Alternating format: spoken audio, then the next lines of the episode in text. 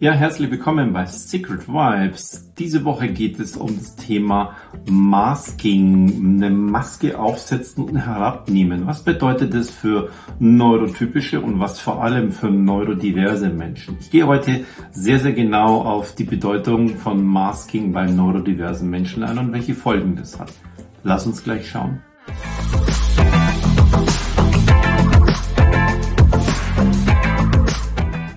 Ja, Masking ist ein englischer, amerikanischer Begriff.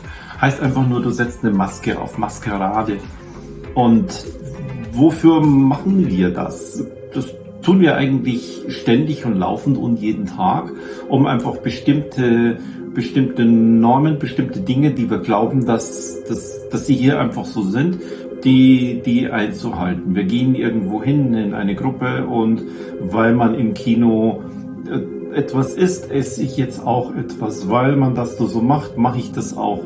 Weil man hier in der Gruppe nach dem Essen Kaffee trinkt, trinke ich auch einen, sonst mache ich das nicht. Und es geht weiter bis ins Verhalten hinein. Ich, ich trinke jetzt einfach mit mm, einem Glas Alkohol, weil, weil man das hier so macht. Mm das tun wir ständig. Und dann, wenn wir wieder aus der Situation raus sind, ist es wieder so wie vorher. Das ist ein, ein ganz normale Sache. Im Arbeitsumfeld, im Schulumfeld, im Privaten, bis hin zur Familie passiert das. Aber wie ist es jetzt für neurodiverse Menschen? Wie ist es für jemanden, der im Autismusspektrum ist, der ADHS hat, der Dyslexie hat, Dyskalkulie und, und, und? Wofür machen die das? Das ist nämlich ganz eine andere Geschichte. Dort ist es eher sehr, sehr grundsätzlich. Die, die, die haben da nicht so einen kleinen Regulierungsbereich, sondern die müssen sich so weit von, von ihrer eigenen Neurodiversität entfernen. Und das bedeutet für sie, sie müssen so eine starke, große Maske aufsetzen. Und der Grund dabei ist, ist ein ähnlicher, das ist, um einfach Freunde zu finden oder welche, die, die Interesse an, an, an mir haben, mich einfach so zu verhalten, wie ich glaube, dass ich mich dieser Person gegenüber verhalten sollte, damit sie mich weiterhin toll findet und vielleicht eine Freundschaft mit Bindung daraus entsteht. Das ist so ein urtypisches menschliches Verhalten, das auch viele neurodiverse Menschen haben einfach Anbindung zu haben, als Mensch gesehen zu werden, als Mensch anerkannt zu werden. Und wenn, wenn ich schon, häufig ist es so, dass sie gar nicht glauben, dass sie so, wie sie echt sind, anerkannt werden, weil sie andere Erfahrungen gemacht haben in der Vergangenheit. Also spielen sie eine Rolle, sie setzen eine Maske auf, wie im Theater. Das ist für Anerkennung, damit sie Anerkennung erhalten, damit sie überhaupt in der Schule von 8 Uhr bis 13 Uhr oder vielleicht manchmal bis 16 Uhr Nachmittag da durchhalten können um dort Teil von einer Gruppe zu sein, um dort sich im Sport vorher vor den anderen auszuziehen, um, um dort in einer, in einer Gruppe eine Rolle zu spielen, in der, in der Klasse, in der Theatergruppe, im Sport, auf dem Pausenhof. Da ist es der wichtigste, diese soziale Interaktion. Und ganz häufig das Gegenteil dann davon, nicht um Teil von etwas zu sein, sondern vielleicht sind sie schon Teil von etwas oder wenigstens können sie sich irgendwie arrangieren, um Mobbing, um Ausgrenzung zu vermeiden, um dumme Sprüche zu vermeiden, um bis hin zu dann langsam Stück für Stück, wenn die, wenn die innere Stärke, wenn diese Ausstrahlung fehlt, dann macht das auch unser Körper durch Körperhaltung und dann signalisiert man schon, das ist ein Schwächerer und dann gibt es irgendwo jemand, der sieht es auch, dann fangen sie an, dich anzurempeln und gehst du dann in diese sozialen Stufe runter und runter und wirst dann tatsächlich einfach gemobbt und ausgegrenzt. Das fühlt sich echt nicht gut an und dafür ziehen sie das und setzen die Maske auf. Später im Erwachsenenleben, um einen Job zu bekommen, um in einem Unternehmen den, den ganzen unausgesprochenen Regeln, die sie sowieso nicht alle folgen können, aber das ist so viel Anstrengung, das alles zu beobachten, wie machen die das, wie, wie ist es hier, wie ist es hier? Und dann spielen die den ganzen Tag eine Maske. Und dazu sollen sie dann auch noch die sachliche Leistung bringen, wofür sie eigentlich da sind. Und häufig machen sie es, weil sie auch eine innere Sehnsucht haben, weil sie sich selbst so nicht lieben, wie sie sind, neurodiverse Menschen Sie möchten einfach gerne normal sein. Normal, der Norm entsprechen. Also neurotypisch. Sie möchten gerne neurotypisch sein. Aber das geht nicht. Das schaffst du auch nicht durch eine Maske. Das schaffst du auch nicht durch eine Rolle zu spielen. Du bist immer und immer und immer neurodivers. Und die Folgen davon sind eine Form von Divergenz im Gehirn. Das Gehirn weiß ja aus dem tiefsten Inneren, so bist du in Form von Neurodiversität. Das und das sind deine Filtersysteme, so sind sie ausgerichtet. Das, das brauchst du eigentlich. Du brauchst mal Zurückgezogenheit.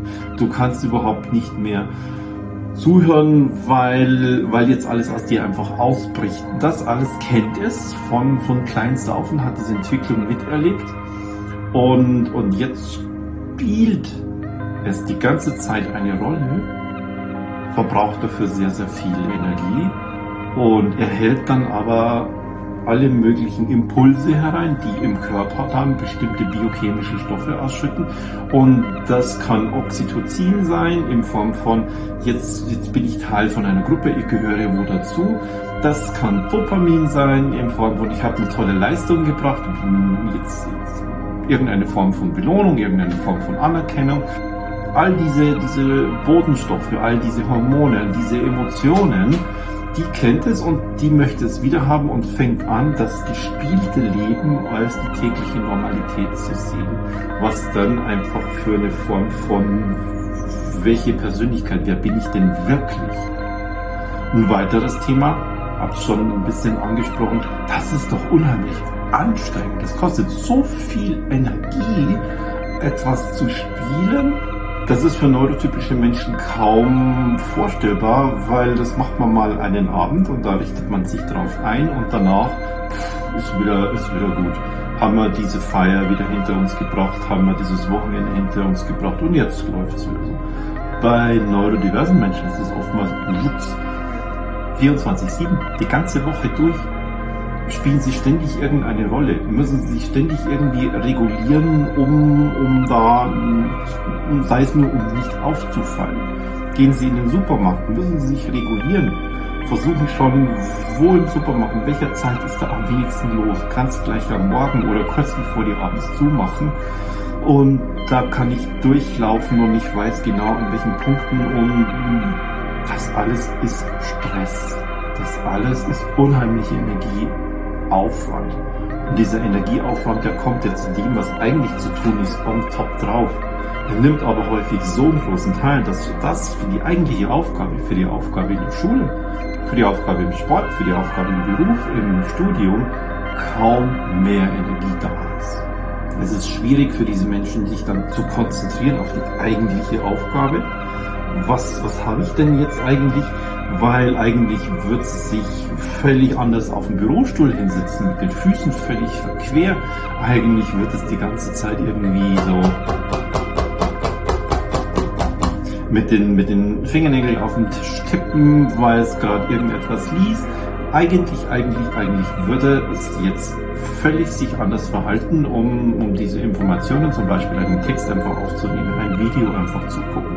Aber weil wir hier in einer Büroumgebung sind, muss es sich schon so zusammenreißen. Weil sie in einer Schulumgebung ist, muss es sich schon so zusammenreißen. Und dann kommt die eigentliche Aufgabe. Und dafür reicht einfach die Energie nicht. Und die Gefahr davon ist einfach eine Form von völliger Energielosigkeit, Ausgebranntheit, der Burnout. Und den haben eben sehr, sehr viele neurodiverse Menschen von all dieser Anstrengung sich täglich eine Rolle aufzudrücken, so zu funktionieren im neurotypischen Leben. Masking, eine Maske aufzusetzen. Und was kann jetzt die Lösung davon sein?